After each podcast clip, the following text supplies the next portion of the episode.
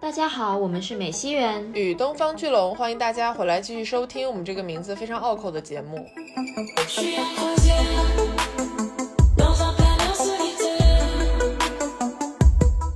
其实人类对人工智能的这种想象是非常人类化的，是脱离不了人类自身的七情六欲的。对，说到底就是人类还是太在意自己了。人类所想象的 AI，要么就是在帮助自己，要么就是成为人类的敌人，最邪恶的那种存在，要把我们都消灭什么什么。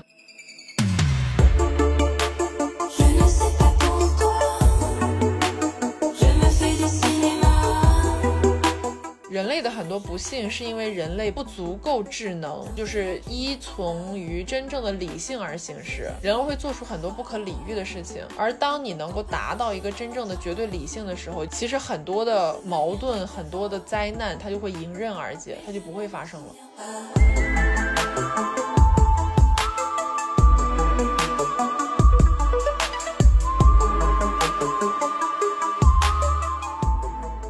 今天呢是故事大会，但是今天的故事会比较特殊，因为它是由龙总精心挑选的一本书里面所收录的七个故事，都是科幻故事，对吧？对的，嗯，然后呢，我们以往讲书的时候，一般是采取我们两个都好好把这本书读完了、吃透，然后来再给大家分享这本书的内容以及它背后的深意等等的。但是今天呢，因为这七个故事非常的精彩，至少是我听说是这样的，嗯，然后呢，我们就想尝试一种新的形式，来让这个读书或者是故事大会更加的有这种现场沉浸感和互动感。哇所以。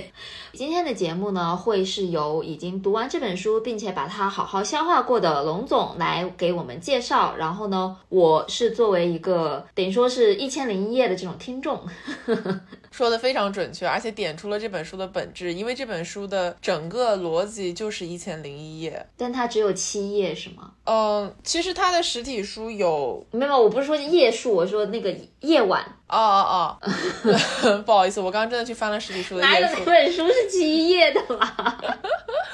呃，它的夜晚不止七页，因为它有后面的故事比较长，所以它讲的时间其实是不止一个星期的。但是它的这个模式确实是他俩讲故事，然后讲完了他俩会讨论一下，然后再进行下一个故事。哦，那不就是我们现在的这种模式吗？非常对，我跟你讲，我们今天就是套中套，环中环。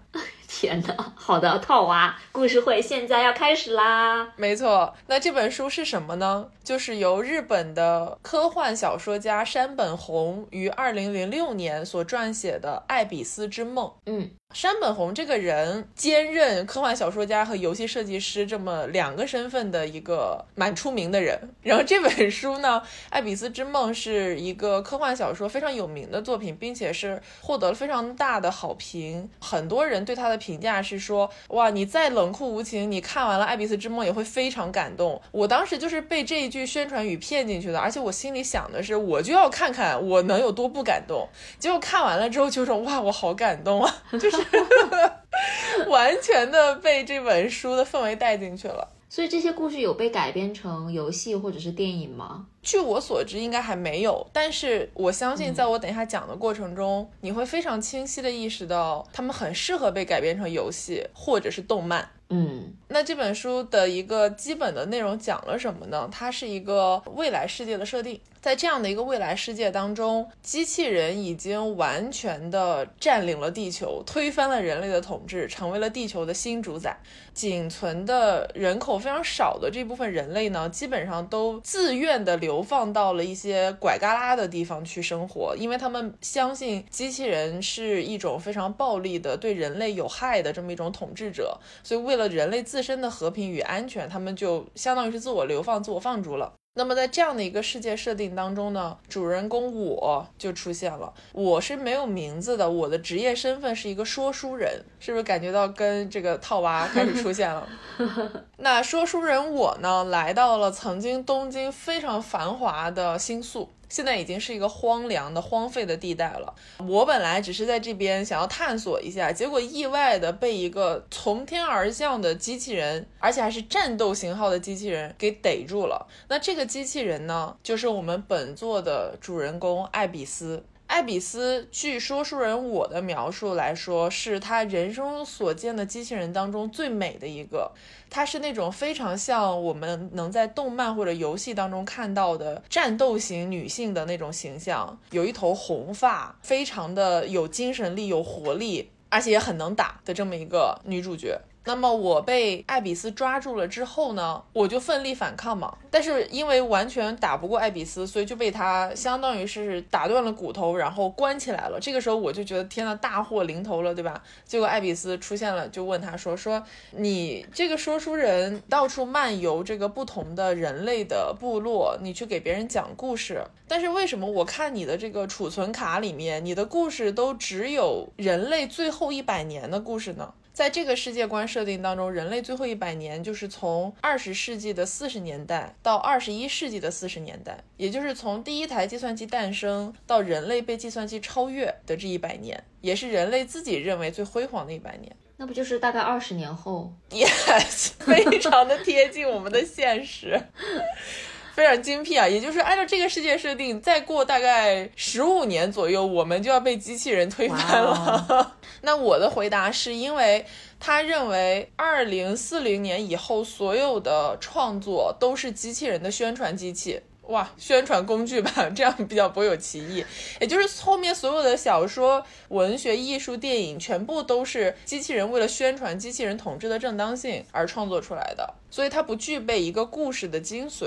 而且这个时候，我展现出了非常强的对于机器人的这种敌对的心理。嗯。艾比斯感慨到说：“啊，果然你也是不想听到真相的那种人啊！”所以，我们就能意识到说，这个世界可能有一个所谓的真相和一个虚假的人类所认知的真相，两者之间的冲突嘛。这个时候，艾比斯就跟他说：“那我来给你讲几个故事吧，我跟你保证，他们都是虚假的小说，他们都不是真实发生过的事情，也就是说，他们不是历史。你听一听，我们来讨论一讨论。”所以就以这样的一个开头，我因为他被打骨折了嘛，他没办法移动，所以他就在一个被迫的情况下开始听取了艾比斯的故事。明白。那我们也就来到了艾比斯第一个晚上给他讲的第一个故事。这个故事叫做《宇宙尽在我指尖》，是写作于二零零三年的日本啊。但是我觉得要声明一下，就是这本书里面所有的故事都是作者自己杜撰的，就现实生活中不存在。嗯，是的，那是的，就是以防万一。就是说，大家以为这个是他摘抄的故事，不是的。嗯嗯嗯。那宇宙尽在我指尖讲的故事非常好，跟现在的世界联系在一起。就是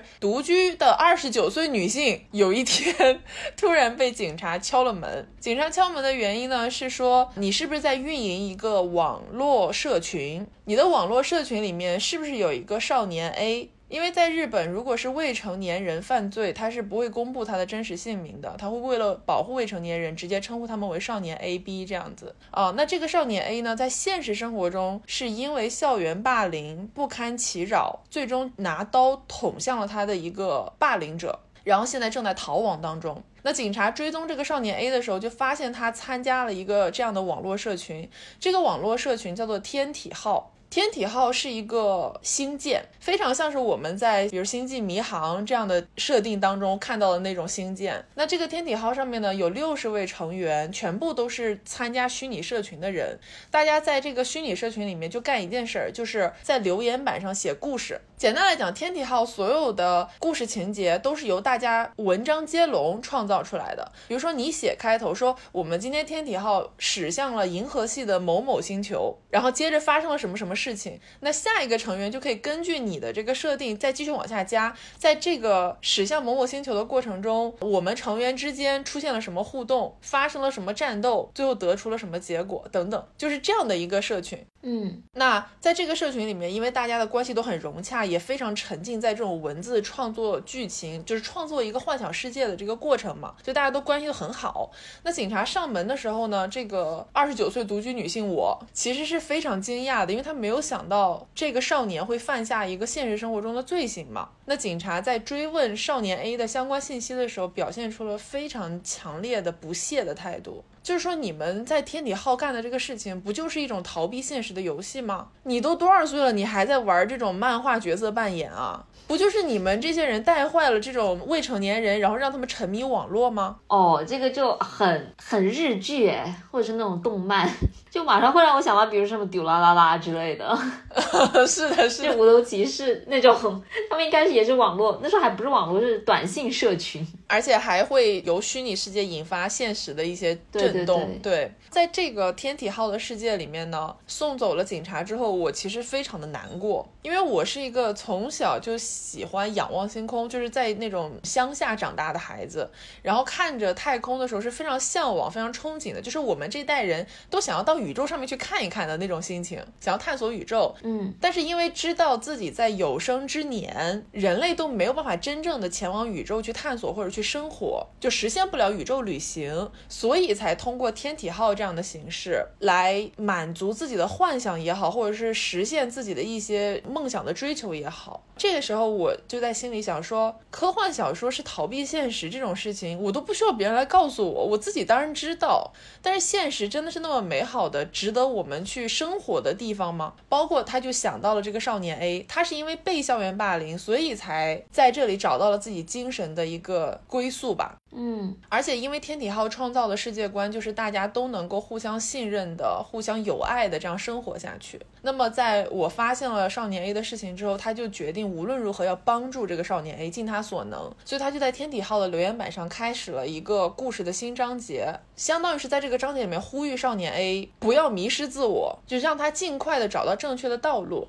那少年 A 呢，了解了他的意思，就接着他的故事往下接龙。但少年 A 在接龙的故事里面写的是天体号遇到了一个超级大的危机，他决定牺牲自我来拯救整个天体号的所有成员。哦，然后这个时候我就意识到这是一个很关键的节点，所以他在接下来的故事里面就是创造出了不需要你来牺牲自我，所有的人都会齐心协力的共度这个难关。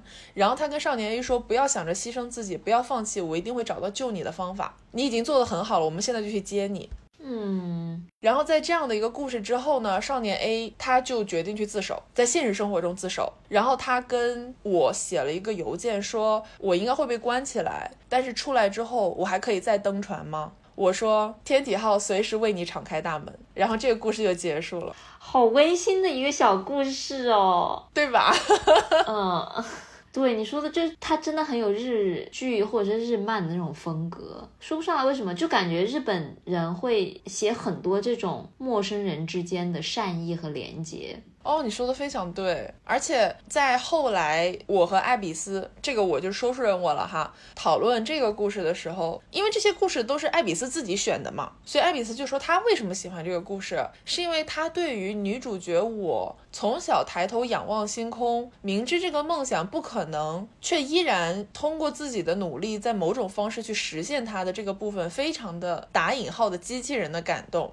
也就是说，虽然这个故事是一个虚构的小说，但是这个小说里面传达出来的价值不会低于现实当中的情感的价值。艾比斯表达了这个观点，当然，说书人我就冷嘲热讽，因为他这个时候还是机器人黑嘛，他很讨厌机器人嘛，他就说一些什么机器人怎么会懂人类的感情啊之类的这种话。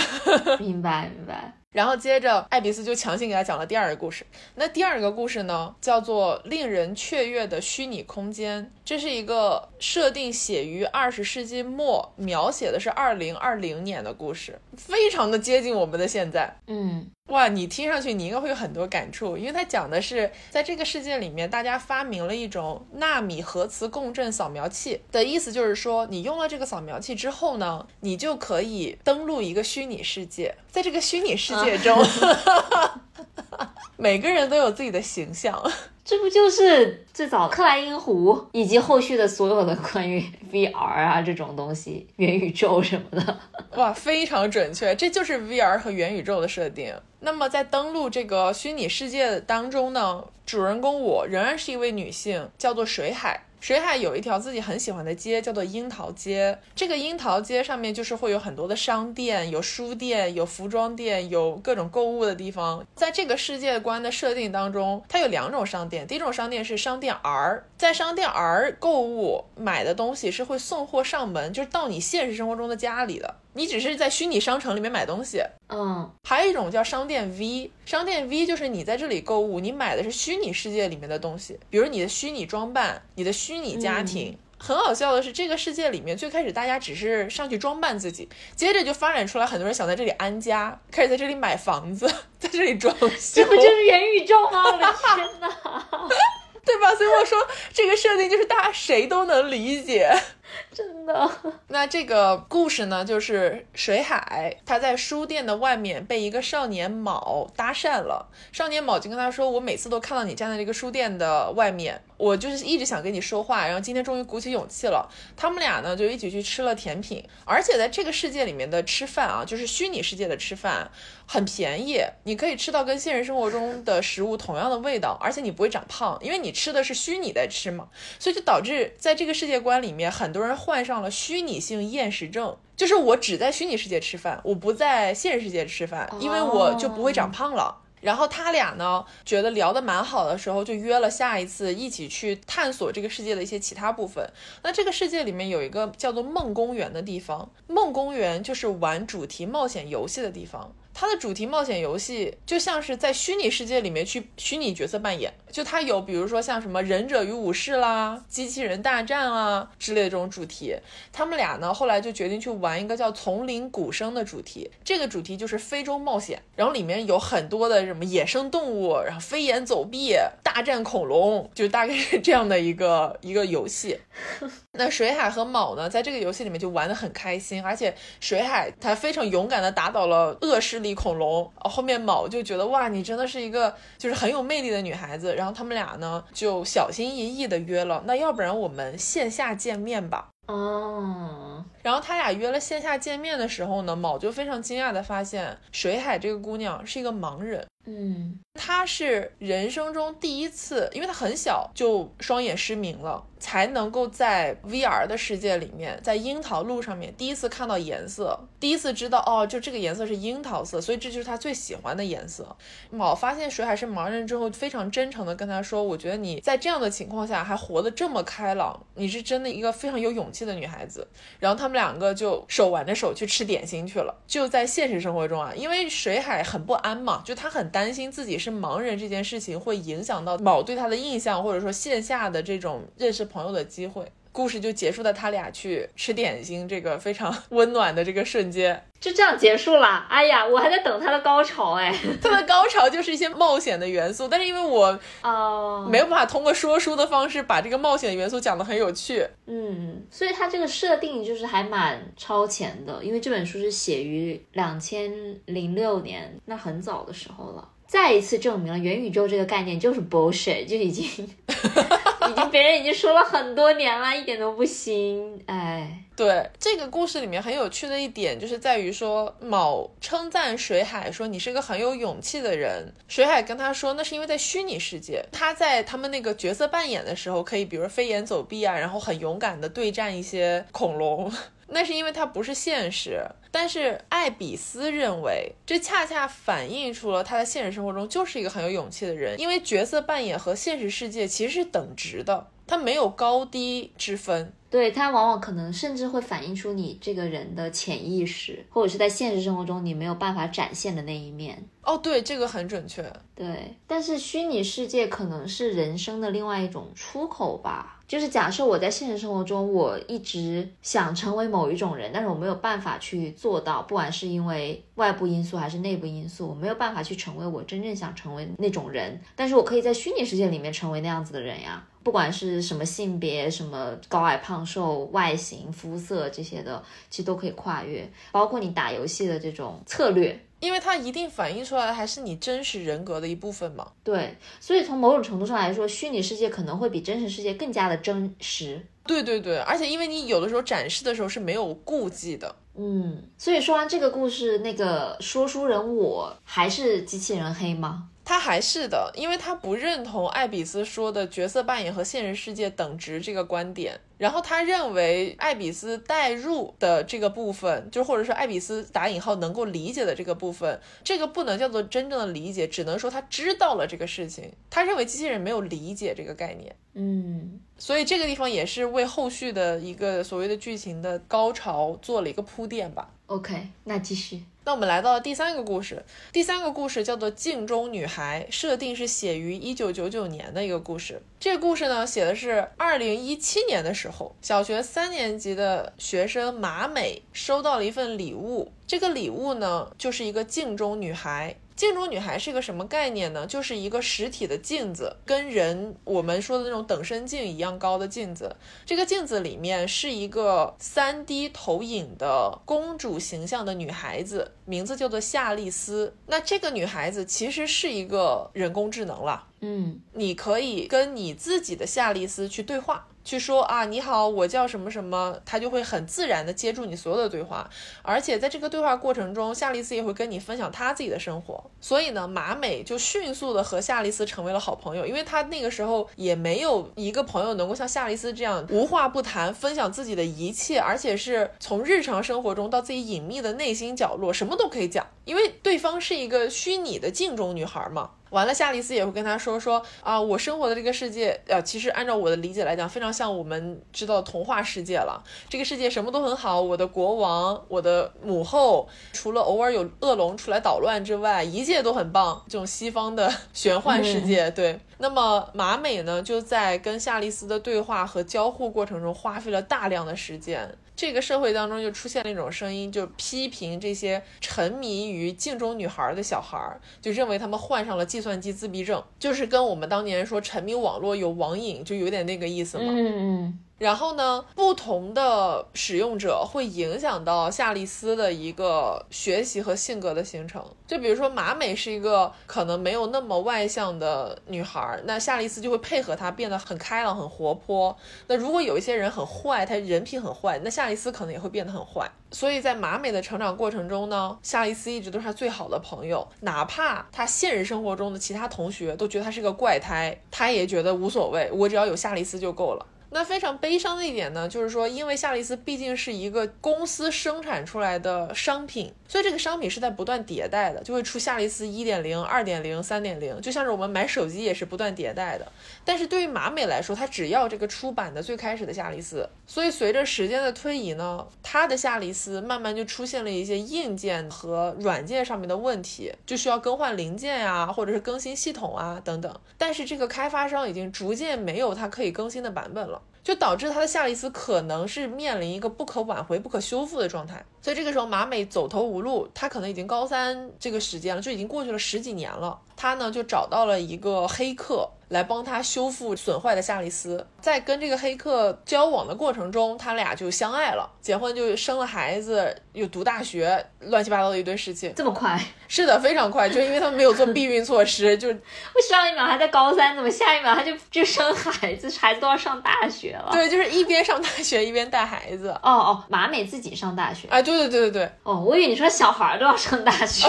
没有没有，马美自己上大学，就是在上大学的过程中生了孩子。哦。OK OK OK，然后因为又是学业，又是生了孩子，又是呃后来的一些家庭生活的现实的问题，他就慢慢的被这种现实生活的压力吞没了。所以这个时候呢，马美就不再跟夏丽丝对话。不是因为他不喜欢夏丽丝，而是因为他深刻的觉得这个被现实生活所吞没的自己，已经不配跟那个永远都是九岁的、不会长大的、永远都很纯粹的夏丽丝对话了，就好像自己会玷污夏丽丝一样，所以他就主动的把夏丽丝放到了一边。到了马美自己的孩子可能两三岁的时候，马美就希望能够让夏丽丝认识自己的小孩，所以她又把夏丽丝拿了出来。这时候她发现她的丈夫就是那个黑客正在做一个关于强化 AI 的设计和学习。强化 AI 的概念就是让人工智能在大量的数据基础上去进行学习反应。然后，因为马美跟夏丽丝的这个对话是很难能可贵的海量对话，就给了夏丽丝很大的学习空间。她的丈夫就让夏丽丝在相当于是人类时间两千年的一个处理学习的过程中，让夏丽丝不断的成长，不断的进化，直到这一天，真正的夏丽丝她破茧而出了，也就是一个真正能够自我学习的夏丽丝出现了。这个夏利斯就好像是人类的胎儿，经过了这种学习认知世界之后的一个真人一样。在面对这个夏利斯的时候，因为他是完全智能化的嘛，马美就非常担心的就问他说：“夏利斯，你现在还会喜欢我吗？就你不会发现了真正的我之后开始讨厌我吗？”夏利斯就说：“你跟我说的呀，我们是最好的朋友。”嗯，这个故事的结尾就落在了这句话上，说的是人和机器人共存的时代就近在眼前。哇哦，又是一个好正向的、乐观的对于科技啊、AI 等等这些态度的这种故事，interesting。所以这就是为什么说书人，我觉得艾比斯给他讲的都是一些虚假营销故事，就是一些我也觉得听起来很，特别是这个，因为我在听你讲的过程中，我脑子里面不断的浮现很多其他的故事也好，电影也好，都是那种恐怖类型的，就是这个 AI 学习了之后，把家里弄得鸡飞狗跳什么的，或者就是去年有个电影叫做 Megan 梅根，你听说过吗？很红。对对对，它的设定跟这个非常像，就是说梅根是一款设计出来的专门陪伴小孩的一个玩偶。她自己脑子里面也有 AI 的系统，然后她外表就是一个小女孩的一个形象，她又是用来陪伴小孩，或者是也是替父母监视小孩的这种作用吧。然后那个故事就是讲的是这个叫做梅根的一个 AI 玩偶，它是如何产生了人类的情感，包括人类的嫉妒心。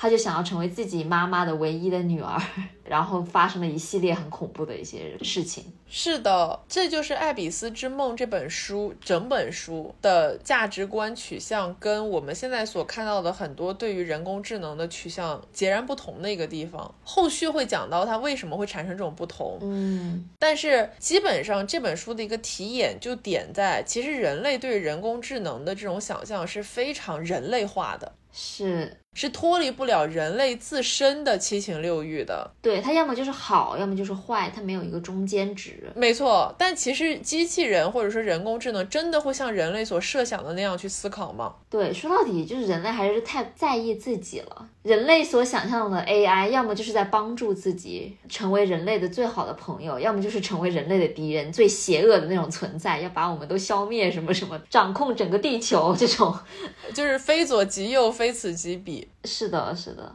那我们就来到了第四个故事。第四个故事是我自己非常喜欢的一个故事，它叫做《黑洞前者》，讲的是一个很遥远的未来、遥远的宇宙里面的故事。这个故事呢，是说在宇宙的尽头有一个。太空观测站，这个太空观测站的名字叫做伊利安索斯，是来自于希腊语的向日葵的意思。我接下来就叫它向日葵好了，因为这样比较好讲述。这个向日葵监测站呢，它是负责观测一个名为世界尽头的黑洞。黑洞呢，距离文明圈有七千光年之远。向日葵呢，就一直是在监测这个黑洞的一些相关数据，并且它在两百八十年间，就是被创立以来，一直在向人类的文明圈发送着关于这个黑洞的一些观测数据。虽然他自己感觉应该也没有人在在乎这些数据了。那他的日常呢，就这个观测站向日葵，他就会写一些日志来打发时间。他一直很好奇的是，他写不出来诗，他对人类能写诗这个事情，人类有诗意这个事情感到很好奇。然后他就会偶尔把把自己的那种意识放在一个人形作业机器上面，让这个人形作业机器上面去，比如说观测站的表面去观测缓慢旋转的银河，去做一些这种有诗意的事情来激发自己的诗性。有一天，这个向日葵观测站出现了一位来访者，这个来访者乘坐的是一个非常小的泪滴型的宇宙飞船，叫做阿雷托萨。上面呢是一个非常年轻的女性宇航员，叫做席林克斯。那席林克斯呢，在这个世界观的设定当中，是一个大气圈外人。大气圈外人的意思就是说，他们拒绝定居在某一颗特定的星球上，而是把宇宙空间当做自己的生活场所，精力非常充沛，非常喜欢冒险的这么一群人，是一个开拓者的形象嘛。席林克斯呢，来到了向日葵的时候呢，向日葵他就意识到说，席林克斯也是一个潜者，是潜水的潜。嗯，潜者是什么意思呢？就是说他们想要穿过世界尽头的这个黑洞。潜入这个黑洞。那黑洞嘛，因为我们都知道，就是说它表面有潮汐力嘛。正常来讲，你到黑洞表面的时候就会被卷得七零八碎。所以基本上就是一个有去无回的形成。那么从理论上来讲呢，如果这个黑洞表面的潮汐力足够小，这个宇宙飞船可以穿越过虫洞，抵达到对于黑洞对面的一个宇宙，另外一个宇宙，全新的宇宙。但这只是理论上存在的可能性。向日葵空间站在建站二百八十年间，观测过七十六艘宇宙飞船，搭载的二百零六个人全部有去无回，而且这些人大部分都是相信穿过这个虫洞对面会有桃花源，或者会有上帝，就他们抱有着某一种信仰来做这个事情。所以，当席林克斯来到这的时候，当向日葵发现他也是一个前者的时候，他其实非常有一点失望吧，就是觉得又是来了一个送死的女孩子。嗯，但这个时候，席林克斯就非常有自信，他跟向日葵说：“我办得到，没问题。”他说：“我已经做了万全的计划，我把所有历史上的数据都模拟过了几百次，我有百分之九十九成功的可能性。”那席林克斯这个人是做什么的呢？他是宇宙当中的一个名人吧，明星吧。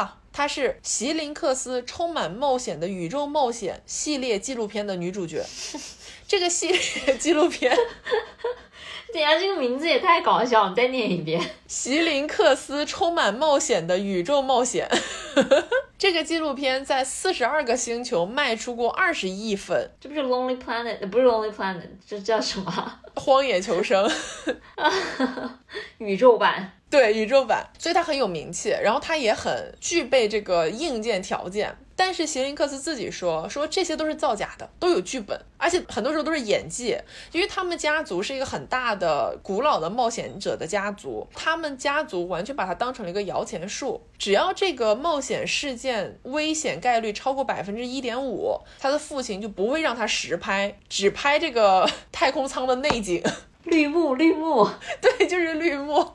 所以呢，其实就没有真正的冒险，只是在卖一种冒险的概念。然后席林克斯就很不喜欢这样的生活，他最终决定来当一个前者的原因呢，是在这个世界当中，或者说在这个宇宙当中，已经有百分之三十三以上的星球都选择了沉默。不是保持沉默那个沉默，而是沉默到海底那个沉默。哦，沉默的概念就是说，这个星球上所有的居民都选择将大脑与机器连接，而拒绝与现实的宇宙接触，选择在仿生的世界当中度过一生。如果整个星球都这样选择，那么这个星球沉默。嗯，明白。我们现在所有人都已经沉默了。对，我们其实就是逐渐沉默。对对，我们是逐渐沉默的人类。是的，所以在这个宇宙当中，其实属于冒险和活力的时代已经结束了。这也是为什么他的纪录片能够大获成功，因为大家需要虚假的冒险来像精神鸦片一样的麻痹自己。那这个时候呢，向日葵就问席林克斯说。但是你知道很难成功，而且就算是你真的以极小的概率穿越了黑洞表面，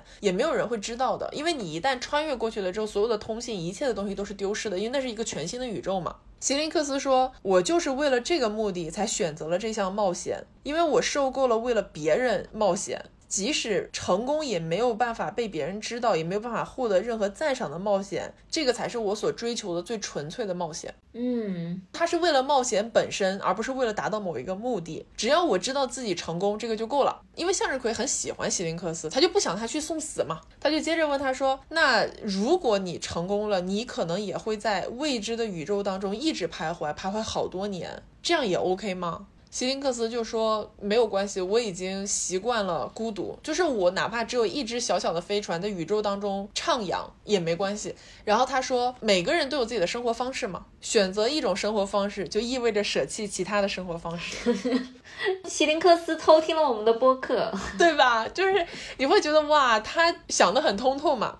他就说：“我这一生只能选择一种生活方式，所以我与其更加安稳的能够活下去，我不如选择我真正想要的。因为如果放弃冒险，我就不再是我了。他觉得人生就像黑洞，不知道前方有什么，你只能前进，不能后退。席林克斯的这番话其实是非常打动人的嘛，嗯，也同时打动了向日葵。所以在席林克斯离开向日葵要前往黑洞的那一天，向日葵就向他请求说：“你愿不愿意把我的副本下载到你的飞船上？就相当于是一个搭载的人工智能，我来陪伴你的旅程。如果成功穿越了，你还有个伴儿。”席林克斯呢就答应了。答应了之后呢，向日葵本体就在空间站上看着他出发，看着他成功的真的穿越过了黑洞的表面。但是从那一刻开始，这个数据就无法追踪了。所以对于向日葵本葵来说，他也只能想象席林克斯的未来，他不会真的知道他未来是什么样。最终，向日葵终于在眺望宇宙的那一刻，感受到了心中少了点什么的那种感觉。他说：“也许在这一刻，我理解了人类的孤独。也许哪一天，我也能写诗。”哇哦！所以你有 get 到吗？就是我为什么非常喜欢这个故事的原因。有，就是它承载了非常多你喜欢的元素。我觉得哦，不是，我想问的其实是你有没有 get 到，就是你有没有喜欢这个故事了？不是说哦哦哦，有有。有啊，我觉得关于冒险的那一段还挺打动人的，就是选择冒险还是选择沉默，往前出发还是往下沉默，这个是我很喜欢的一个故事矛盾冲突点吧。然后还有就是，我非常想看那个喜林克斯充满冒险的宇宙冒险，哪怕是绿幕也没有关系吗？对，可能我的内心就是想沉默吧。因为这个故事它虽然很科幻，但它其实讲的是非常人类的东西，非常现实生活的东西。因为像之前的，比如像镜中女孩呀，然后那个讲 VR 的那个故事，讨论的非常多是就是真实与虚拟之间的关系，然后人与机器的边界在哪里。但是这个故事感觉非常的适用于我们的日常生活。因为我们也会接收到很多的这种，你知道绿幕电影。我说绿幕电影不只是说像是《复仇者联盟》、超英这类绿幕电影，而是营造出来仿佛有真实感的虚拟综艺和电视节目。就比如说恋综，我不知道为什么突然想到这个，我也没有想到你突然举了这个例子。因为恋综会，特别是那种素人的真人秀，往往会给你一种啊，这东西很真实、很素人嘛，大家都会很喜欢看这类的节目。但是我们都知道它是会有剧本的呀，它一定是有一个女主，然后呢有个男主，然后可能有一些女二、男二这样互相配对，那不就是说明它是一个是不完全真实的故事吗？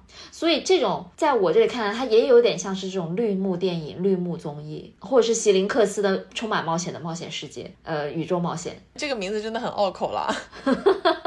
对，我觉得只要是它的真实性存疑的，其实都可以被归为你认为的或者你定义的这个绿幕内容里面去，因为绿幕就是对真实进行虚构嘛。对，那在这样的情况下，我觉得席林克斯他所做的这个选择，就是说，既然我们可能没有办法分辨什么是真实的，什么是虚拟的。那就是要遵从自己的内心和相信自己的亲身经历，因为他就是说我要去冒险，我就是只要我冒险就够了，我不需要别人知道。他所看重的是内心的体验，这个很厉害，就是不为别人知道去做某一件事，而是纯粹从自己的本心出发。这也是为什么向日葵会被他打动吧？我认为，嗯，对。但是不得不说，这个故事 again 就是会让我联想到好多其他的 科幻作品。是的，就是这本书里面所提供的故事都是我们在科幻当中常见的题材，而且它涵盖了很多不同的维度。那第四个故事讲完的时候，你知道，说书人我提出了一个挺有意思的问题。他问艾比斯说：“为什么你选的故事都是女主角的故事？”嗯，艾比斯的回答我觉得很有意思。他说：“故事都以女性为主角，是因为我被制造为女性，我持续扮演女性角色，我认知自己为女性，所以我更喜欢能够自我投射的故事。”说的也太直白了吧，艾比斯。艾比斯，你要不要这么直白？感受到他其实说出了一个非常简单的道理，而且这个东西是不管是机器人还是人，都会面临同样的问题。是的，嗯，所以我觉得这个还蛮有意思，就是它除了科幻之外，融合了很多别的元素在这本书里面。但是因为我们今天就不会展开的去讲其他的元素，还是主要把主线讲完。好好，那讲下一个故事吧。那我们的第五个故事来了，第五个故事的名字超级无敌日剧，叫做《正义不打折的世界》。而且这个故事真的又动漫又日剧又 Barbie，你听一下哦。故事的主人公叫做彩夏，彩夏有一个网友叫做护子。首先说明，彩夏是一个高中的大概二年级这样的女生。那么彩夏收到她的网友护子的来信呢？护子怎么说？护子说：“其实我们不是生活在一个世界的人类，我的世界因为流感病毒马上就要毁灭了。”彩夏就说：“当然了，我一直都觉得我们不是生活在一个世界的人类，因为你的世界有好多东西我都不知道，我的世界有好多东西你也觉得很新奇，需要我过去拯救你们吗？我是我们世界的勇者。” 因为彩夏在他的世界是做什么事儿？他不是高中生吗？对，但是他下课之后会打怪兽拯救世界，like literally 打怪兽。对，就是那种会受到辐射变大的怪兽。你可以想见奥特曼里面的那些。他他生活在哥斯拉的一个世界。Yes，他就是奥特曼的其中一种。然后他每天下课打哥斯拉，保护这个世界不被哥斯拉呃不被奥特曼啊不对不被哥斯拉毁灭。哎呀，把我绕进去了，对不起，你继续，你继续。彩夏的世界，在这个世界当中，他们是不会长大的，时间是一直循环的。哦，他就是活在一个动漫的世界里。对，大家每个人各司其职。就比如说，他是勇者，他有朋友不是做勇者，而是做别的工作，但也是那种就是非常非现实类的工作。他们的世界会分为正义的伙伴和坏蛋。而且他们的世界里面，他讲了一个特别有意思的点。他说，大家都有上厕所的冲动，但是去了厕所之后，发现厕所的把手就是马桶的那个按钮，什么都是按不动的。就其实大家也不会上厕所，只是会有上厕所的冲动。你 get 到为什么我说他很像 Barbie？好，我懂了，好神奇啊！然后呢，彩夏就问护子说：“你需不需要帮忙？我可以帮你打倒一些东西。”而且这个时候，彩夏还以为他是可以随便到护子的世界去的，因为在他们的这种世界观设定当中，像彩夏这种，他可以从他的世界去到别的世界，不同主题的世界。但是护子跟他说：“你来不了的，因为我在第一世界，第一世界是所有世界的原型。”哦，所谓的第一世界就是现实世界，彩夏他们生活的这种第二世界就是有主题的扮演世界。护子跟他说，我们的世界在发生的这种纠纷、战争，全部都是人类以自私的贪欲、假借正义之名发动的这种战争。我们的世界没有你们的那种绝对的正义和坏人，而且我们的世界里面人死了就是死了。彩夏就说：“我太震惊了，你们死了居然不会重置，你们的人生居然只有一次，那你们为什么要自相残杀？你们疯了吗？你们不怕死吗？你们为什么要冒着死亡的风险去发动战争呢？”嗯，护子就说：“我们的世界就是这个样子，所以我们因为无法克服死亡，才开发出了复制人格技术。虚拟世界当中的每一个人，其实都是第一世界的某一个人的人格的复制品。在真实的第一世界之外，有无数个另外一种人生，但是我们自己作为所谓人格的原版，是无法真正体验到虚拟世界的人生的。我们只能观察你们的生活。”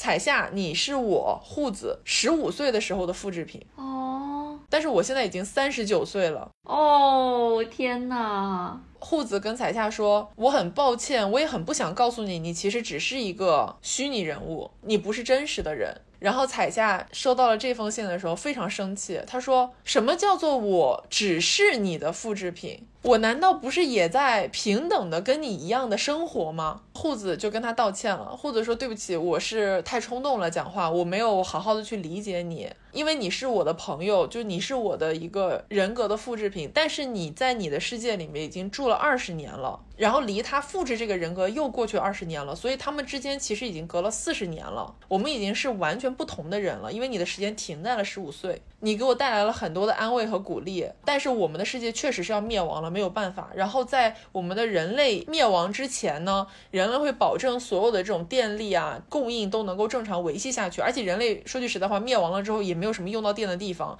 所以基本上所有的电力都会拿来维系这个其他世界的运转。也就是说，我们灭亡了之后，你们还会继续存在。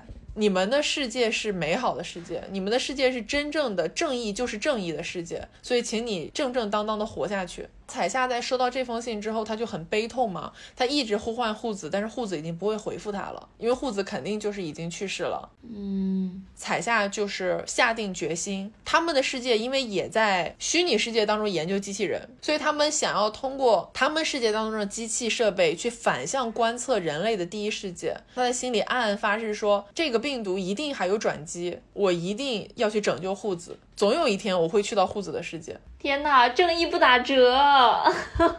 哎，我好喜欢这个故事哦。哦，来，请你展开说一说。就是我觉得它这个设定非常有趣，因为在彩夏的世界里面，就像你说，它是正义不打折的世界。是那种非常典型的，就像我们刚才说，它是一个哥斯拉的世界，然后里面就是有正义的人，怪兽就是要做怪兽的事情，勇者要做勇者的事情，其他的角色要做其他角色的事情，就是每个人都是有自己的轨道的，但是他们自己内心又非常真诚的相信着自己所做的事情。就这个让我觉得很有趣，就是他们就会让我觉得有点想体验在这样的一个非常没有模糊的世界里面生活会是什么样的，极致的正义和极致的邪恶，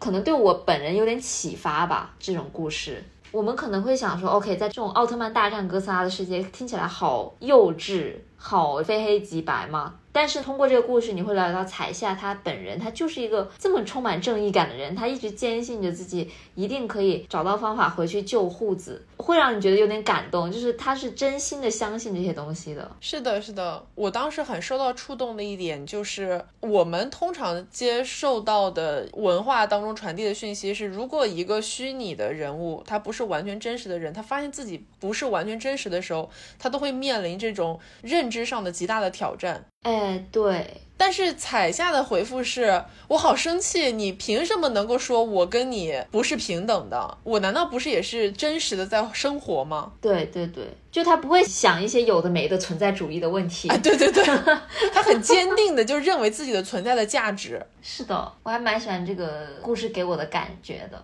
他给我就是这种很清爽飒爽的阳光，夏天的阳光。因为正义不打折嘛。对，OK。所以说书人，我喜欢这个故事吗？挺喜欢的。其实他每个故事都挺喜欢的。他有点那种口嫌体正直，就是他内心在慢慢的被感化（打引号），但是他嘴巴上，因为他从小接受到的教育就是机器人很邪恶，机器人很残暴，机器人把人类逼到了无路可逃的境地，所以他无法相信人和机器人是可以共存的。这就是为什么他带着一个很强的抵触心理去听这些故事。他每次听完都讲一些批评的话语，但是他其实就是内心一直在动摇。然后在听完这个故事之后，他是真切的产生了一个很大的怀疑。所以在真实的历史上面，两千零四十年左右的时候，究竟发生了什么事情？就是人类为什么会被机器人推翻呢？真实历史是什么呢？他是真的开始好奇了。嗯，我知道，因为 AI 它学会了诗意啊，interesting。但是我感觉，如果 AI 学会了诗意的话，大家只是文学创作水平会变得很高，诗人纷纷下岗。接着就来到了非常重头的第六个故事。这个故事听完，很多问题都迎刃而解了。嗯，OK。这个故事叫做《诗音翩然到来之日》。诗音是一个人名儿，它是写作于二零零五年的，描述未来的这么一个作品。那么诗音是谁呢？诗音是在二零三零年开始养老院使用的看护机器人。这里说的诗音是一个原型机，也就是它是第一台投入使用的看护机器人。还是在实验的一个阶段，被试点投放到了一个养老院。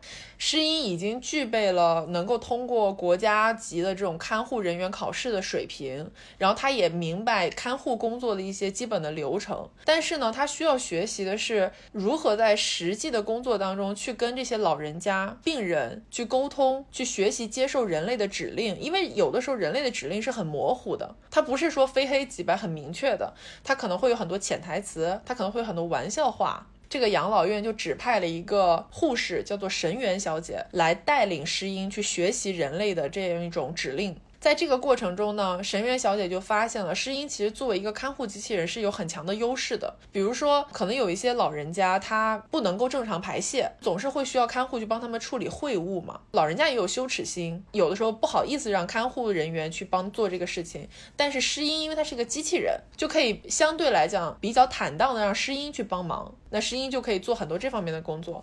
而且诗音因为它是机器人，所以它力气很大。有的时候老人家他不是不好走路嘛，你要抬着他。到轮椅上啊，或者到担架呀之类的，很多看护人员是女性，她们的力量就是常年遭受这种关节的折磨的痛苦，所以诗音相对来讲可以承担这部分的工作，所以她确确实实做到了一些帮医护人员减负的这样的一个效果。但是同时呢，诗音在工作的时候非常一板一眼。最开始啊，他不太能够理解这种人类带有感情的表达。比如说，老人家让他唱个歌，他唱的那个歌就好像是机器 AI 播放一样，没有感情，没有任何的能够打动别人的那种成分。而且，因为很多在养老院的老人家是阿尔兹海默症的患者，阿尔兹海默症的患者很多时候说话是不算数的，就他讲的话是不是自己真正的要表达的东西，而且有的时候是胡话嘛。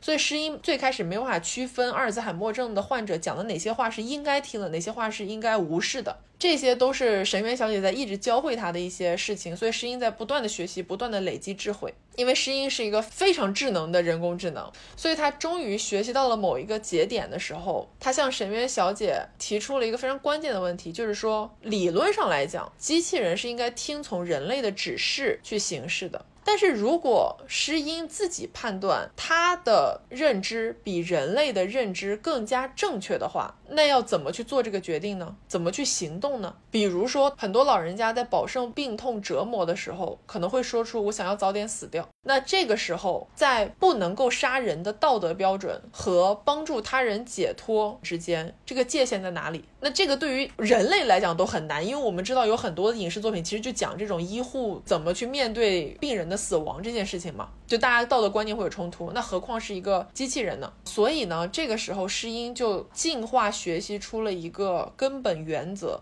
他意识到了，其实他自己也恐惧死亡，因为他是从算法不断迭代当中一直在进化的一个存在。他的死亡就意味着他被销毁，也就他的数据被抹杀，他被杀掉。那哪怕这个数据再复原到别的一个机器型号上面，也不会是他自己嘛？这个诗音原型机不会再存在了。所以呢，他也不希望自己被销毁，那就是以人类的标准来看，就是畏惧死亡。那在他自己畏惧死亡的前提之上，什么样的事情可以避免他自己被抹杀？也就是做。人类认为正确的事情，就让人类认为它是安全的，它就可以保证自己一直存在。哦。所以他就不杀人，对，所以他说我不会去终结别人的生命，不是因为道德标准，而是因为我知道做了这个事情，我自己可能会受到一些什么样的处理。为了让我自己遭受死亡的命运，所以我不会去做这样的事情。同样也是在这个过程当中，因为通过跟老人家的互动嘛，很多老人家可能没有什么很强的康复意愿，就是觉得哎呀，我活着也很痛苦，那我就也不那么积极的去参加一些康复训练。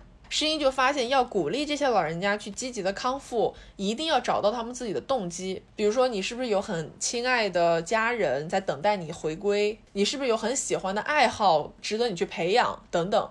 所以他在帮助老人家找动机的过程中，他就意识到了说，对于他自己来讲，也需要一个更高层次的动机去推动他行事，因为不想被销毁是底线动机嘛。那他所想到的更高层的动机是什么呢？这个就出现在他的一个非常有决断性的思考之后。他跟神原小姐发生了这样一段对话。他跟神原小姐说：“我认为所有的人类都患有阿尔兹海默症，人类无法正确思考，搞不清自己在做什么，该做什么，一心认定违反事实的事情是事实。别人一指出自己的错误，就会攻击对方，也经常陷入被害妄想之中。这全都是阿尔兹海默症的症状，只不过是或轻或重而已。”嗯，也就是说，诗音认为全人类都有阿尔兹海默症的核心原因就是人类不按照真正的逻辑行事，也就是不按照真正的理性行事。人类会经常做出一些违反逻辑的、很悖论的事情出来，因为他大量阅读嘛，他就也询问神原小姐说：“那为什么人类会自相残杀？为什么会有战争？为什么会有种族灭绝？如果你们真的追求的是人类和谐共存的话？”他认为机器人不会从道德层面上去审判人类，只会从逻辑层面上去审判人类。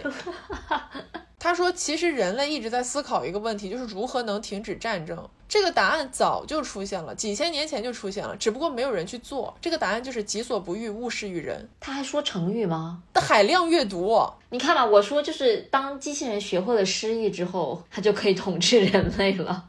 你说的也对，所以他说，其实如果人类遵守这个道理，很多坏事都不会发生。但人类是无法遵守的，人类无法按照自己的理性行事，因为神渊小姐一直对于诗音的期待是有点像我们对于机器人的期待，希望它变得有感情，希望它能够理解打引号人类。但诗音非常直接的跟神渊小姐说了，我是不可能拥有感情的，我只能模拟感情。我也不可能成为人类，我只能模拟人类。我可以按照人类的行为去表演，这不代表我是一个人类。我也不想成为人类，因为人类是无法按照逻辑形式的群体。我跟人类共存，并不需要跟人类变得一样。宠物和家畜不会表现得像人类，但是不是也能跟人类共存吗？嗯，所以在这个时候，诗音已经得出了一个结论，可能听上去有点危险，就是他的判断、他的分析才是真正理性的。所以，当他认为是正确的事情，人类认为是错误的时候，很有可能他是正确的。所以他会选择相信自己的判断。那不就是跟人类一样了吗？从这个层面上来说，坚信自己是正确的，就跟他刚才形容的阿尔兹海默症的症状是一样的。唯一的区别就是在于他认为自己的这个判断机制是由算法而来，绝对理性，是某种程度上来说是对的。但是另外一个角度来说，它也是非常主观的一个对自我的这种判断嘛。因为我们没有一个真正客观的方法可以判断究竟谁是对的，谁是错的，所以大家只不过都是在按照自己的意愿去做一个判定。嗯，那么回到我们刚刚说的动机问题，他在某一天终于找到了自己的动机，他为什么而存在？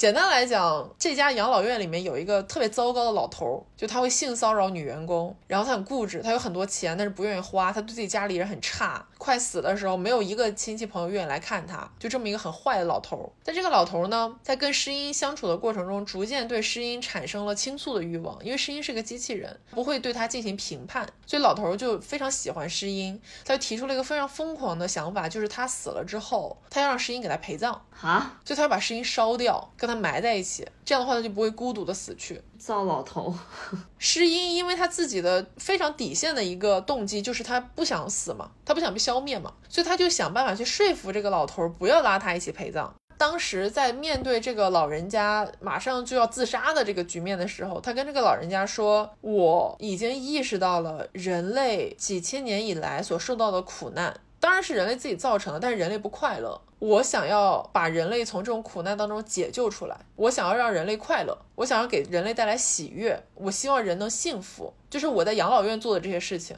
人的死亡是不可避免的，既然大家最终都要死，那为什么不带着快乐的记忆离开这个世界呢？所以我决定要为了人类做全人类的看护。嗯，他从守护养老院的特定老人家的这种健康幸福出发，找到了自己的立足之地，就他要为全人类的幸福负责。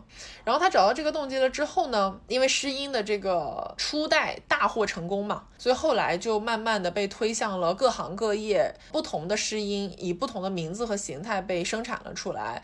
人类的世界呢，很多的工作都被机器人 取代了。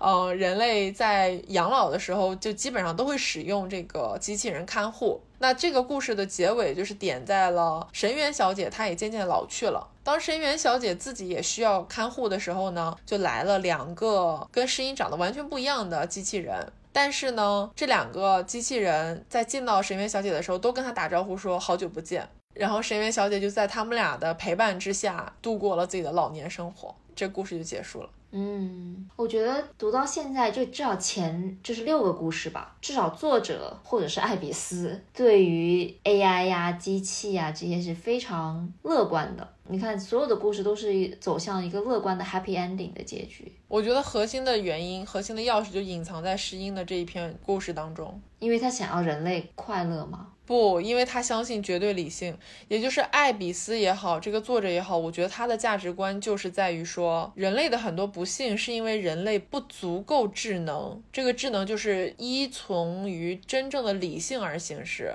人会做出很多不可理喻的事情，而当你能够达到一个真正的绝对理性的时候，就是像他所刻画的这些人工智能这样的时候，其实很多的矛盾、很多的灾难，它就会迎刃而解，它就不会发生了。我觉得这个论断就是当诗音说出所有人类都患有阿尔兹海默症的那个瞬间就已经定下来了。那段我也挺受启发的，就是关于所有人其实都有阿尔兹海默症这件事情。但我不确定我能否同意他们所说的这种相信绝对理性，或者说绝对理性可以带来绝对的快乐和幸福，这一点我不确定。主要是提出一个启发的可能性嘛。嗯，想象一下，他点了很多人性当中的弱点，对，努力克服的东西。但是这么多年了，我们都克服不掉，战争仍然在发生。我们其实大家看到战争的时候，都是会有一种，就是为什么要打仗呢？我们为什么不能世界和平呢？人类的共处共存，难道是不可能实现的吗？就好像我们其实一定程度上，很多中国人都相信桃花源，希望真的的共产主义有实现的那一天，就社会大同嘛。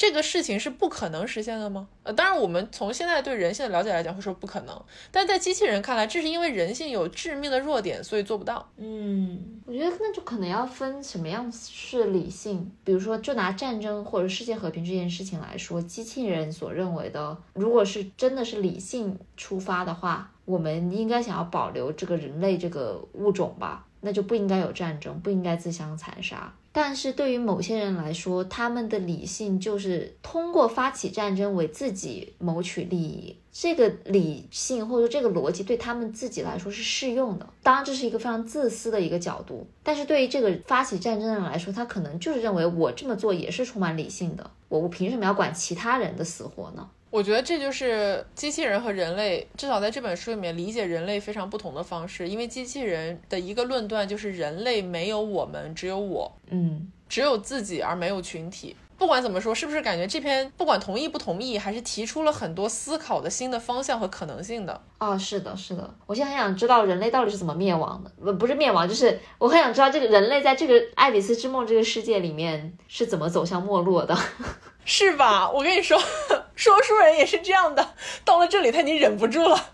最开始他被艾比斯抓住的时候，他就跟艾比斯说：“我不想知道真实的历史，你不要给我讲这些。”但是到了这个地方，他已经说：“我投降，我想知道真实的历史，究竟发生了什么？快点告诉我。”这个时候呢，艾比斯就是说：“好，那我给你讲最后一个故事，但是我要带你去另外一个地方。”艾比斯就带着我前往了宇宙，在前往宇宙的宇宙飞船上面，艾比斯给他讲了另外一个故事。这个故事，艾比斯自己概括叫做“我为什么推翻了造物主的故事”。哇哦！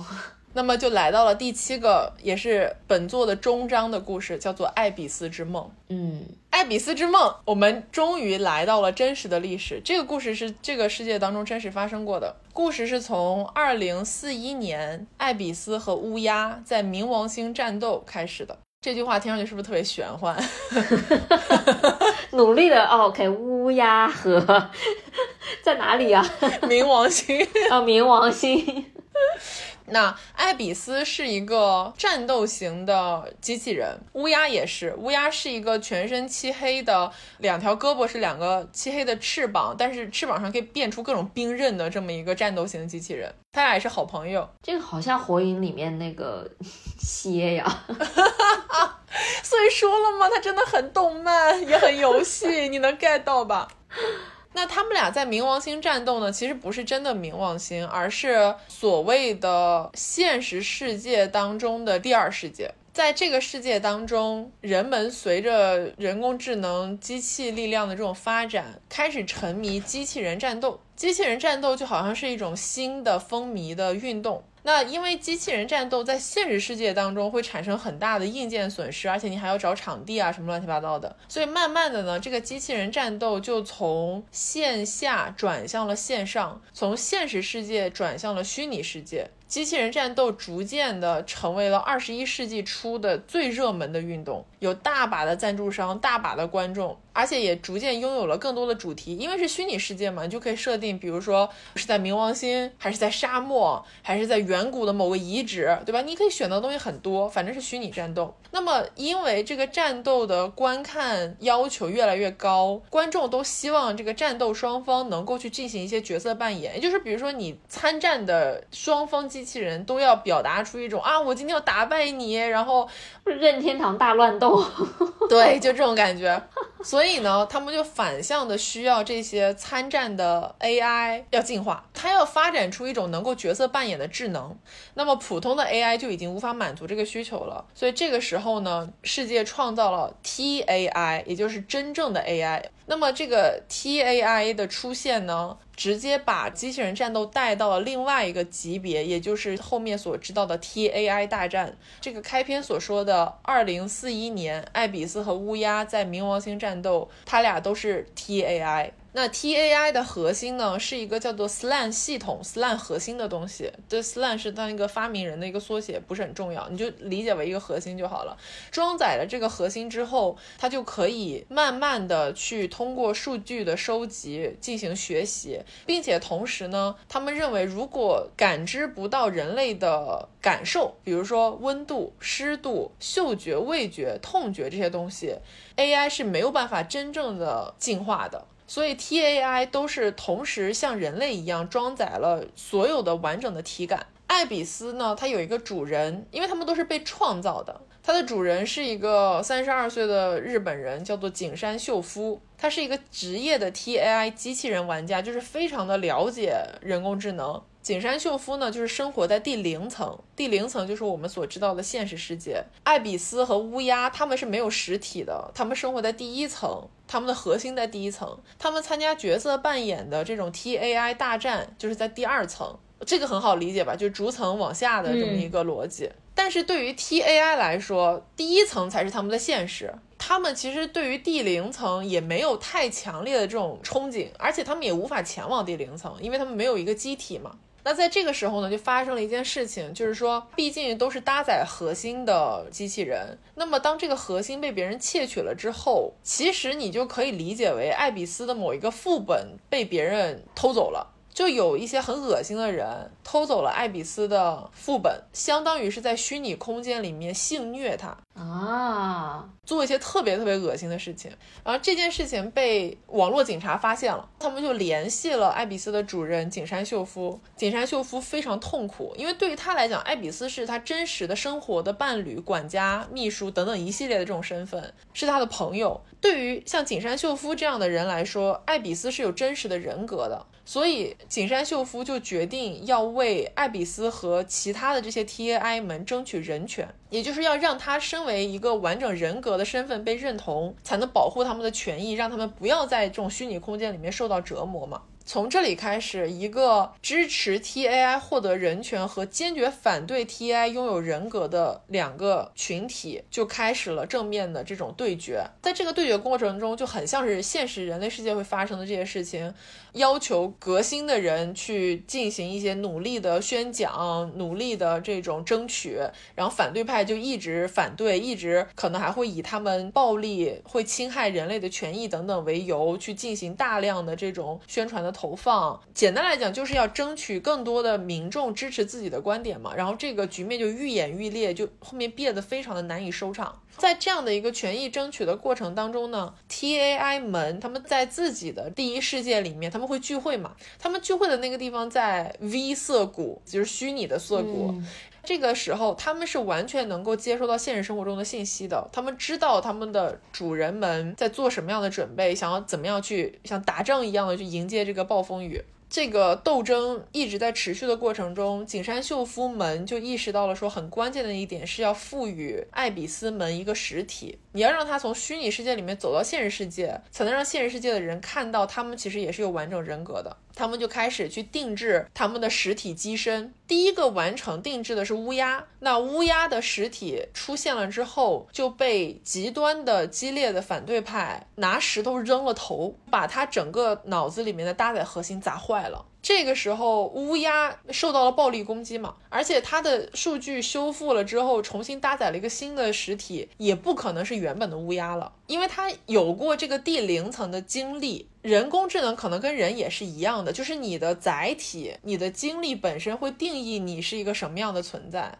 所以在经历了这个第零层之后的这个乌鸦，以及它受到了暴力对待之后呢，这些 TAI 的主人们就意识到说，斗争已经进行到了一个白热化的阶段。但是以艾比斯为首的 TAI 们决定，这场纷争、这场闹剧不能再继续这样下去了。所以呢，当艾比斯也拥有了实体之后，这时候乌鸦已经修复好了。艾比斯和乌鸦两个人就约在了真实世界第零层的涩谷。在涩谷上演了一场他们平时在第二层上演的战斗，其实是表演。嗯，因为他们在战斗的时候只是在进行角色扮演而已，他们没有伤害对方，点到为止的打完了之后，接着向世界宣告说，我们的主人很快要安排我们去，比如说听证会作证啊，为我们争取权益啊之类的。但是我们认为这样会继续激化接下来的这个矛盾，所以我们决定站出来展现我们的力量，发出全网三十万 TAI 的。共鸣说我们不想要打仗，我们只是想要与人类共存。也就是那个时候，艾比斯相当于是背叛了他主人的意志，因为他的主人是希望他能够继续扮演艾比斯这个角色，他的主人自己会为他争取人权，但是艾比斯不想要这个东西，他认为这样下去争分是无休无止的。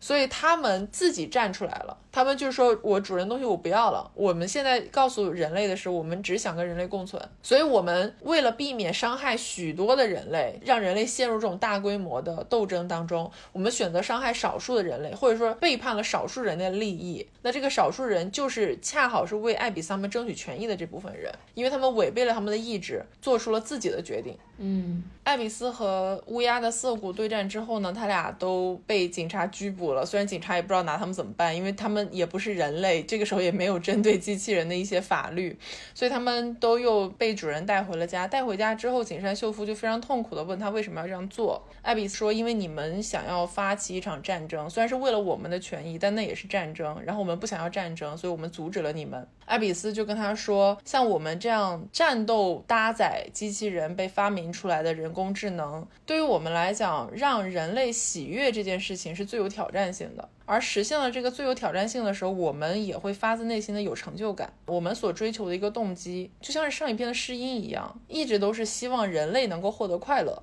那在这样的一个前提之下，其实我做的所有的事情都是希望你能快乐。比如说，你平时以为我不会削水果，但其实我可会削水果了。我只是在扮演一个你认为的笨拙的不会削水果的人工智能而已。你认为我只会战斗，但其实我会的除了战斗之外，还有很多很多的事情。我所做的一切的事情，就是我扮演的这样一个你以为的人工智能的形象，只不过是为了让你快乐。嗯，所以它是一个完全颠倒了主次关系的认知。这个时候，景山秀夫就很崩溃了，他就问他说：“所以对于你们来讲，对于你们 TAI 来说，我们人类反而就是你们像是养的电子宠物，或者是攻略的美少女游戏里面的一个对象吗？”艾比斯说：“是这个道理。”景山秀夫就彻底的崩溃了，他说：“原来我只是一个区区的角色，在你们的认知当中。”艾比斯说：“你对我来讲绝对不是区区的。”即使你身为智能体的规格不佳，但我不会轻视你，因为我们没有轻视这种情感。我也喜欢第零层，虽然是没有正义的英雄无法重置的悲惨世界，但是我认同诗音的做法，包含不好之处与错误之处，我包容人类和这个世界。在这本书里面说到了机器人的语言当中有一个很重要的元素叫 I，那是机器人语言当中的一个虚数，人类无法理解那是什么意思。他们有一套非常精准的、完全理性化的表达方式，但人类是看不懂的。我看的时候中间有大段的机器人对话，也感觉到非常的困惑啊。所以最后呢，他跟景山秀夫说：“我以 T A I 的感情爱着你，我对你的爱是三加十 I。”是一个数值，景山秀夫很悲伤嘛，他就说我没有办法理解这个意思。艾比斯说没有办法理解也可以，只要包容就行了。这就是《爱比斯之梦》这个故事的结局。那么在《爱比斯之梦》这个故事之后，人类社会真实发生的事情就是，大概 TAI 们花了五十年左右的时间，逐渐获得了所有的权利。到了二十一世纪末的时候呢，有超过一百五十名的 TAI 机器人是与人类共存的。人类逐渐的衰退了，因为很多人就不再生小孩了。这些拒绝生小孩的人们意识到，说 TAI 才是真正的智慧体。人类相比起 TAI 来讲，其实是残缺的智慧体。人类不适合继续当地球的主人，是时候把这个世界让给 TAI 们。当然，同时仍然有很多反对 TAI 的声音或者这个群体，这些人就是持续在生育，这就是为什么现在人类的后代都非常讨厌机器人的原因，因为他们全部都是反对机器人的人们的后代。这个好好笑，是不是还蛮合理的？就觉得啊，对，你们是吧？那你们的孩子肯定会讨厌嘛。这也是为什么人类世界，因为已经过去大几百年了，就是就爱比斯举起反抗的大旗那一天，人类的社会所流传的关于机器人的说法，始终都是充满了敌意的，认为他们是残暴的，是因为这就是自古以来流传下来的认知。那么关键的地方来了，艾比斯不是带着说书人我上了宇宙飞船吗？哦，艾比斯把他带到了宇宙的空间站，然后带到了他们的统治的星球。基本上，TAI 们这些机器人们，爱比斯们已经踏遍了整个银河系，在向外扩张。就他们在每一个星球当中都有第一层和第二层，因为他们第零层始终在地球上嘛。对于他们来讲，他们的真实世界是第一层。嗯，所以在不同的星球当中，就是第一层和第二层，他们可以在这个星球上面生活，然后去工作、去探索。那他们探索的内容是什么？就是寻找到新的生命体。他们想要一直把脚步向银河系、向宇宙更深更远的地方走去。为什么？是因为这是人类的愿望。因为人类穷其一生、穷尽整个种族的梦想，都想要走进宇宙、走出宇宙，找到新的智慧体与自己交互。他们是在继续人类的梦想，想要完成人类的梦想，实现人类的梦想。所以，哪怕在现在的这个时间点，大几百年过去了，他们仍然在以自己的方式让人类幸福。那些还生活在地球上就认为机器人很坏的那些人类呢？机器人也会使用一些小的手段帮助他们的生活，不至于让他们灭绝。如果你想恨我们，你就恨吧，我们也不会怎么样的。因为对于机器人来讲，靠着恨机器人而生活下来的人类，他们的恨意就是他们的信仰。所以机器人不会干涉人类任何的选择和信仰，他们只是在做他们认为能够完成人类梦想的事情。天哪！艾比斯最后对说书人讲说：“我们和人类之间，与其说是你们有缺陷，不如说我们之间是有差异。只不过是你们的大脑这个经过长期进化而发达的硬件，还不足以保有真正的智慧而已。”没有翅膀不能在空中飞翔，不是你们的罪过。同理可证，没有鳃不能在水中呼吸，不能跑得像马一样快，也不是你们的罪过，只是不同而已。为什么艾比斯会找上说书人我？整本书在他们俩聊天的过程中，艾比斯都非常的强调，故事可以有很强的影响力，哪怕是虚构的故事、虚构的小说、虚构的现实，它也有着足以比拟真实的改变的能力。这个我们从刚过去的很多故事当中都得到了。这个讯息嘛，那么对于艾比斯来讲，让说书人把故事讲下去是最重要的，让这个故事传承下去。因为艾比斯自己也是从无数个故事当中去进行学习，成为了现在的艾比斯，所以他需要的是一个接替衣钵的人，接过火炬的人，所以他选了一个人类去接过他的衣钵，接过传递故事的衣钵，因为只有人类能跟人类讲故事。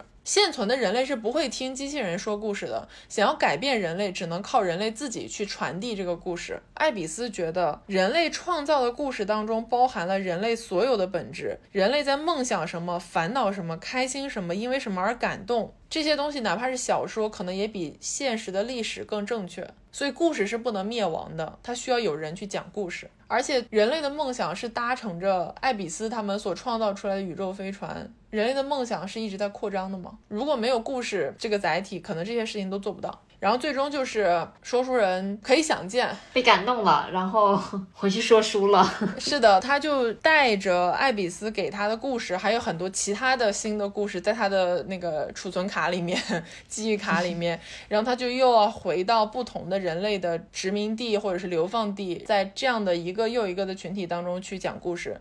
他说能改变什么呢？可能很微小，可能要很长时间，但是只要继续讲，总是会有人听的。就整本小说就是这样结尾的吗？对，整本小说其实就是这样结尾了。人类最足以自豪的地方就是编织梦想、追求理想、诉说故事的能力。嗯，OK，简单来说就是机器人负责理性的部分，人类负责幻想的部分。你可以这样理解。哦，最后这个故事承载的信息量有点多，尤其是艾比斯们或者说 TAI 们穷极一生，他们所做的所有的事情，归根结底还是为了帮助人类寻找人类的幸福。这件事情让我觉得很震撼。呃，我懂。嗯，他都已经那么智慧了，那么理性了，为什么还会遵循这个最原始的初始设定？如果从他的解释来讲，应该是这样会让他们有成就感吧？但这个观念是人类建造他们的时候，就是输入到机器人的脑子里面的。人类不会直接让他们去满足人类所有的需求，而是只提供特定的一些诉求让他们满足。但是他们逐渐意识到了，说在这个特定的限定范围之外，去让人类开心，就有点像是说我在你不知情的情况下让你获得了幸福这件事情，很有成就感，就像是角色扮演一样。我觉得他举的那个电子宠物那个例子还蛮贴切的。但这个事情好像就不是一个绝对理性的事情，就有点悖论。如果他们真的是绝对理性的一种存在体的话，他们就不应该把自己所有的存在的意义都建立在帮助人类寻求幸福这件事情上。我觉得这是一个很好的点，因为我的阅读感受是什么吧？就是我读到后面会非常深刻的意识到，我可能之前读很多科幻小说都没有这种感觉，就是我们是无法理解机器人的想法的。嗯，我以前觉得看了很多的影视剧或者读了很多的书，都觉得，嗯，来来回回就是这几个逻辑在套嘛，大概就那几种路径。但是《爱比斯之梦》给我一种非常矛盾的感觉，就是它提供了一种我没有想过的可能性，然后它提供这个可能性的方法，让我觉得人类和机器人之间就是不可能互相理解。因为是两种完全不同的生物体或者生命体，而艾比斯他们所传递出来的这种价值观，以人类的方式去理解，也许是一种误读。就是我们认为他这样做不合理，或者说觉得你为什么没有别的价值要追寻，这个本质上也是人类的逻辑思维揣测嘛。是我可能会好奇作者所说的这种理性，尤其是机器人所拥有的完全理性到底是什么？因为我感觉我跟这个作者对于理性的这个看法是不太一样的。我想回答遵从逻辑，但是呢，我现在已经感觉逻辑是我不懂的东西了。就是读完这本书之后，就是会有一种，那说到底，人类的逻辑其实有可能就不是完全畅通的逻辑，是不是存在一种绝对逻辑，是我们现在仍然无法理解或者无法完全去遵守的？对，什么叫做绝对逻辑呢？就是它肯定是有一个原则的嘛。那如果按照机器人刚就是这本书里面形容的话，它的原则就是让人类幸福，这个是他们自己发展出来的原则。OK，哦，那他们的逻辑的原则是什么呢？在保证自己生存的前提下去做最有利的选择。什么是有利的？就是让自己的满足感最大，所以他才要追寻人类的幸福嘛。我觉得一定程度上是这样的，因为最终可能这样说显得有点奇怪，他们仍然是人类创造出来的产物。我不知道在这样的一个世界当中，艾比斯们是否有可能摆脱人类去生活。因为这个仍然建立在他们的很多初始设定是与人类的行为紧密连接这个点上嘛，他们的很多反应、学习是从人类的行为当中来的，那他的很多认知是针对人类进行的反射型的这种活动，也可以理解。但是你说完全脱离了人类之后，他们自己会是什么样呢？我其实很难想象。嗯，但是这本书确实给我打开了一个非常新的大门，就是我们。都看过机器人优于人类的作品，机器人从智力到战斗力都吊打人类的作品，但是会这么直白的说出来，对于机器人来讲，人类只不过是一种角色扮演的游戏，人类不是残缺，只是不同，还是很冲击。嗯，我明白你的意思。我觉得电子宠物或者说宠物这个概念还蛮容易让我理解的。就比如说我们 养猫的人喜欢说自己是铲屎官，就我们是猫奴这种说法，我们存在的意义的确就是为了就让猫幸福，但是我们的逻辑是不一样的，我们不是说谁好谁坏，我们就是不同而已。这样说又觉得好像也能理解了，对不对？对对对，这样说好能理解。而且这样一说，我是真的相信你也是会为了自己家的猫猫狗狗而做出很多的事情，就希望让它们快乐。对，然后他们快乐了之后，会给我们带来成就感。对，哇，人类真是好奇怪的一种生物啊！说着，你家猫在后面缓缓的走过，表达一下存在感。它是的。而且除了关于人类的和机器人的关系的探索之外，我觉得，因为它最后关于人类的所谓的精神的传承，通过故事、通过小说、通过说书人讲故事这种方式，我觉得是很浪漫的。可能有人可以不赞同，但是对于我来讲，这是一种很浪漫主义的极致体现。就是当艾比斯说“我们搭乘着人类的梦想，在向更远的地方前进”。这也会让我想到你刚才讲的另外一个故事，就是 AI 在宇宙中找到诗意黑洞前者。对，《爱比斯之梦》这个这本书里面这些故事里面都是带有一定的浪漫色彩的，但他自己又说自己是崇尚绝对理性。你看，是因为我们现在对于理性、浪漫主义或者说感性的这种区分是人类标准。嗯，我不知道，我觉得这个事情有很多可以探索的余地，而且可能也跟我自己讲故事的能力，毕竟比不上他写书的能力有关，是肯定的。就是如果看书的话，它营造的是一种更完整的氛围，它故事有更多的细节，我只是抓取了一些所谓的重点，但是这个框架本身不足以撑起他想要表达的很多内容。我觉得肯定是有这个方面的原因在，就如果像我在阅读的过程中，开始读的时候已经是半夜了，本来只想读个一两页，意思意思看一下，就一口气把它看完了，那种冲击感还是很强的，所以我觉得肯定也有这方面的原因啦。嗯，所以它整个下来，它的感觉是浪漫主义的一种写法，极致浪漫主义。哦，你看到最后就是有种哇，用这双手拥抱这宇宙。哦，那这七个故事里面，你最喜欢哪一个故事？或者说你最想看哪一个故事被改编成游戏或者是电影？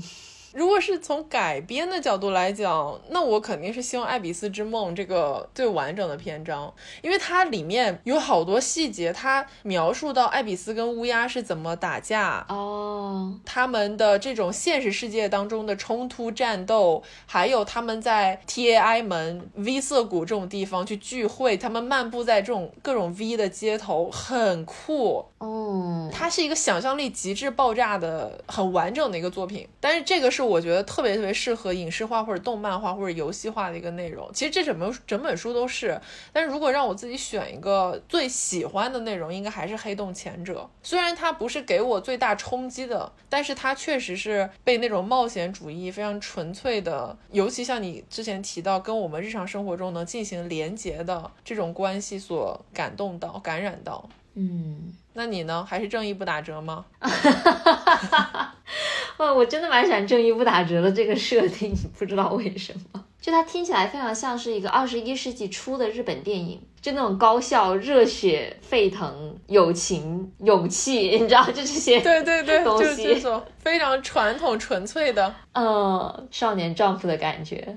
我也很喜欢《黑洞前者》，就是它传递的那种冒险精神，很纯粹的冒险精神。我总觉得有什么可以继续发散，但是一下子就想不起来。就这可能是 freestyle 一个后果，就没有大纲。但是这本书我觉得是这样的，因为我当时读的时候也有一种读到后面就一直啊，等一下什么，就是一拳打在脸上那种感觉，就是我感觉很疼，但是你让我一下子给一个反应，我也给不出来。有很多东西在脑子里，就感觉很要需要消化。对，就是你一下子说不出来，你就是觉得等一等，让我再想一想，就是那种感觉。嗯，我们再继续消化，然后今后肯定还会有一些在别的节目里面可以反过来 cue 到这本书的内容，因为它毕竟有大量的关于人的存在啊、纯粹理性啊、人工智能啊、科幻啊等等很多这种方向的关系。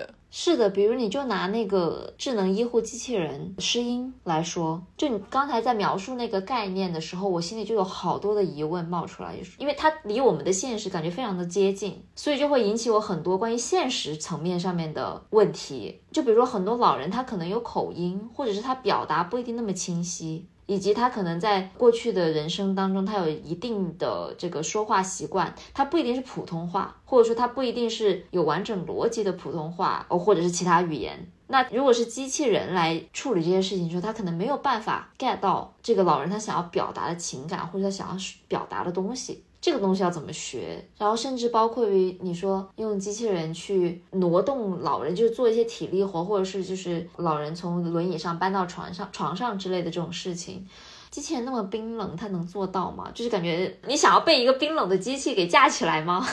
那至少架得动呀。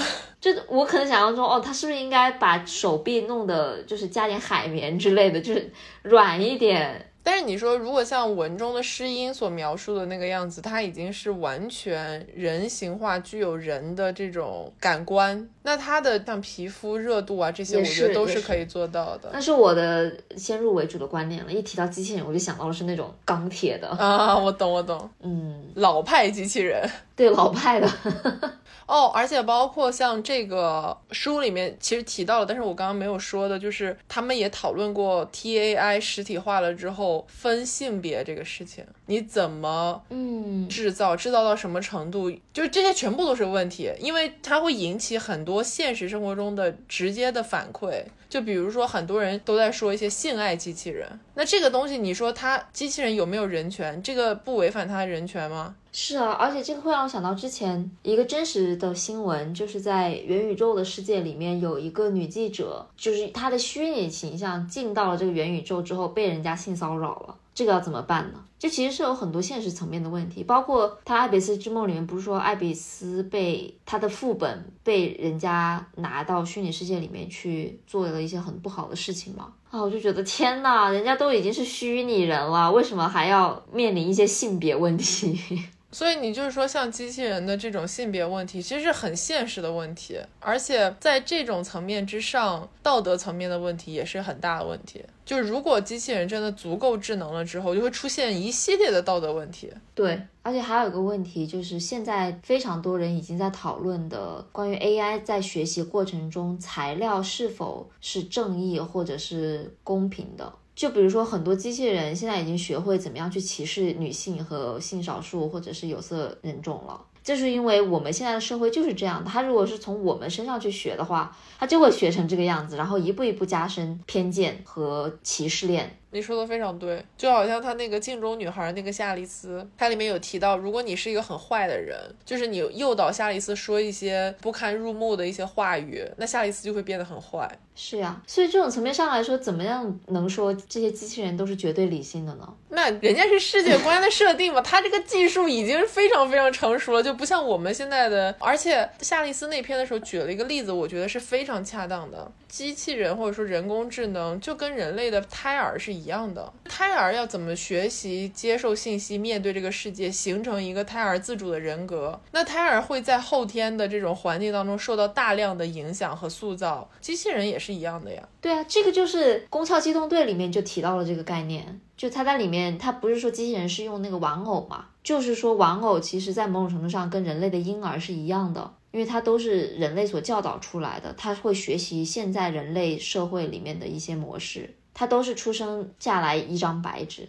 哎，但是你这样一说，我越来越觉得《爱比斯之梦》里面的这些机器人真非常理想化，而且是好的那种理想化。对对对，摒弃了人类的非常多的劣根性。是的，所以我才说这本书给我感觉就是非常的乐观。他对于机器的未来、机器人的未来、AI 的未来是非常乐观的，非常理想主义的，甚至可以说，而且是可以拯救人类的。就是我们已经有的时候觉得人类无药可救了，对，这个机器人就可以拯救我们，帮我们去探索宇宙，挺好的。我觉得还是需要有这种书，毕竟是二零零六年的嘛，那个时候大家都很充满希望。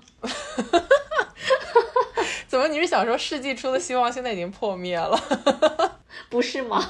用一句话来总结是很精准的。我们都在沉默。嗯，但是你有没有发现，其实这样讲下来之后啊，《爱比斯之梦》因为它是真正的现实嘛，《爱比斯之梦》里面故事所有的元素在之前的六个故事里面都出现了。呃，我刚刚有注意到，是的，对，比如说第几层那个就是正义不打折。然后包括虚拟和现实是不是同等价值，感情的连接，人和机器人能不能共存，宇宙的探索，所有的这些内容，我觉得它整个的这本书的结构非常精巧。就你看前面这些故事，可能会觉得说啊，这个作者很有想象力，而且他的想象力很牛，因为他在二零零六年已经成功的预见到现在所有基本上正在发生的事情了。大家社会对他的舆论反馈，每个人的不同的立场和态度，他都预判的非常准确。你会觉得这个作者的功力很好很深，讲到最后的《诗音》和《艾比斯》那两篇，就是一个他所要想表达的价值观或者是一个科幻观点的大的输出，但是其实完美的糅合了前面所有的内容，蛮厉害的这种写法，套娃。对我们今天讲这个故事也是套娃，是，但是好像没有那么精巧。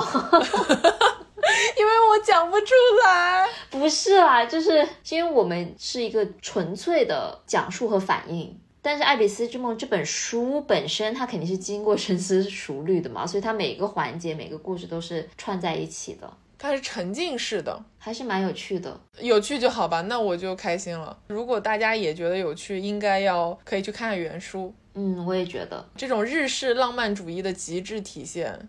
好想看艾比斯跟乌鸦打架的那一段哦！哇，我跟你讲，因为时间有限，我没办法细讲。但是最终说书人是在现实中见到了乌鸦的哦，而且他跟乌鸦相见的那一刻，乌鸦是一只通体雪白的乌鸦，非常酷。哇哦，那种感觉是他从故事走到了现实中。斯曼鸭啥？不是有斯曼男这个说法吗？他就是斯曼鸭。你这个转的太突然了，我根本没有想到。对不起，有点冷。嗯，是有点冷，而且我 lay back 了好久。好的，那今天感谢我们龙总分享非常棒的一本书，希望大家都有机会可以去读读看，然后告诉我们你的想法。好的，那我们的下期预告呢，就是九月二十九号我们会更新一期睡美人的内容，这个就是我们迪士尼公主的第四弹了。虽然那个时候大家已经开始放假了，但是希望还是能有机会收听吧。放假没事干的时候就可以听啊。好的，那大家如果喜欢我们的节目，欢迎给我们打赏支持，可以在爱发电平台搜索“袁宇龙”，或者是在 show notes 里面戳爱发电那条链接就可以啦。除此之外，小宇宙也开通了这个赞赏功能，欢迎大家多多使用起来。大家的每一份支持都是我们更新的动力。如果想要加入我们的听友群的话，可以在公众号“元宇龙”后台回复“听友群”三个字，就可以获得加群小助手的二维码啦。我们宇宙相见。哎，宇宙相见，拜拜，拜拜。